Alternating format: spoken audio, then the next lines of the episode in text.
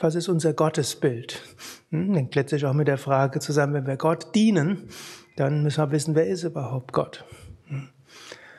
Und wir haben ein sehr umfassendes. Zum einen sagen wir, Savam Kalvidam Brahman, es gibt nur Brahman und damit gibt es nur Gott. Und das zweite sagen Jagan Mitya, die Welt, wie wir so erleben, ist eigentlich eine Täuschung, die gibt so nicht. Denn die Welt ist in Wahrheit alles. Brahman ist alles Gott. Und so praktisch, unser Gottesbild ist zunächst mal, es gibt nur Gott und was wir als Zeit und Raum erleben, ist Illusion. Und dass wir uns selbst getrennt erleben von anderen, ist auch Illusion.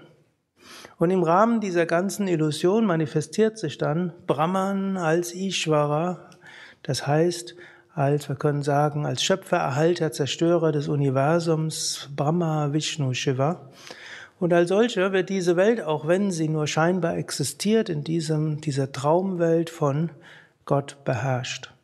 Und in diesem Sinne wollen wir uns zu Gottes Diener machen in dieser Welt.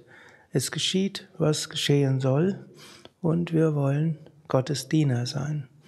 Und wie machen wir das? Shivananda beschreibt es hier so ein bisschen.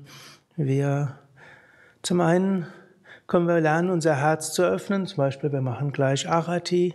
Das heißt, wir bringen ein Licht da. Das ist zum einen natürlich Licht für Gott vor dem Altar, aber auch Gott ist überall. Wir können uns verneigen und wir können jeden Morgen damit beginnen.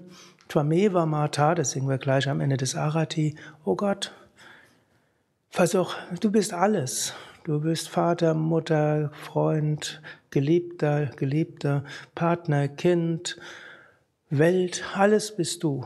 Und dann, was auch immer ich heute tun werde, bringe ich dir da. Und dann auch noch Savadaman, bitte zeig mir, was du von mir willst. Sage mir, was ich tun soll, und dann will ich alles, was ich tue, dir da bringen. Hm? Und dann, wenn wir am Tag Dinge tun, was auch immer kommt, können wir erstmal sagen, als Diener Gottes, Gott gibt einem die Aufgaben, die wir brauchen, hm? um zu wachsen. Manches mögen wir, manches mögen wir nicht.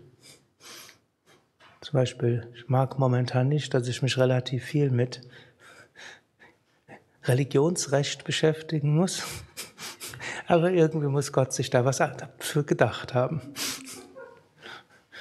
Gut, also tun, was zu tun ist.